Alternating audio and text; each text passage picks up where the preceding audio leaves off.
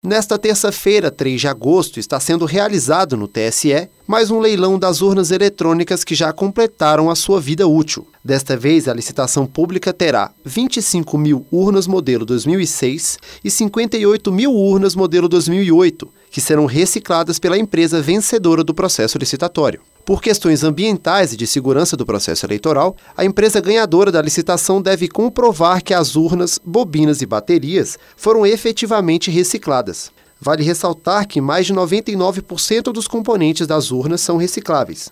No caso das urnas do primeiro modelo fabricado para a Justiça Eleitoral em 1996, a empresa contratada destinou os cabos para a produção de correias de sandálias e as espumas das caixas para a confecção de puffs. Todo esse processo tem o objetivo de garantir a segurança das urnas e a proteção do meio ambiente. Do TSE, Gabriel Pontes.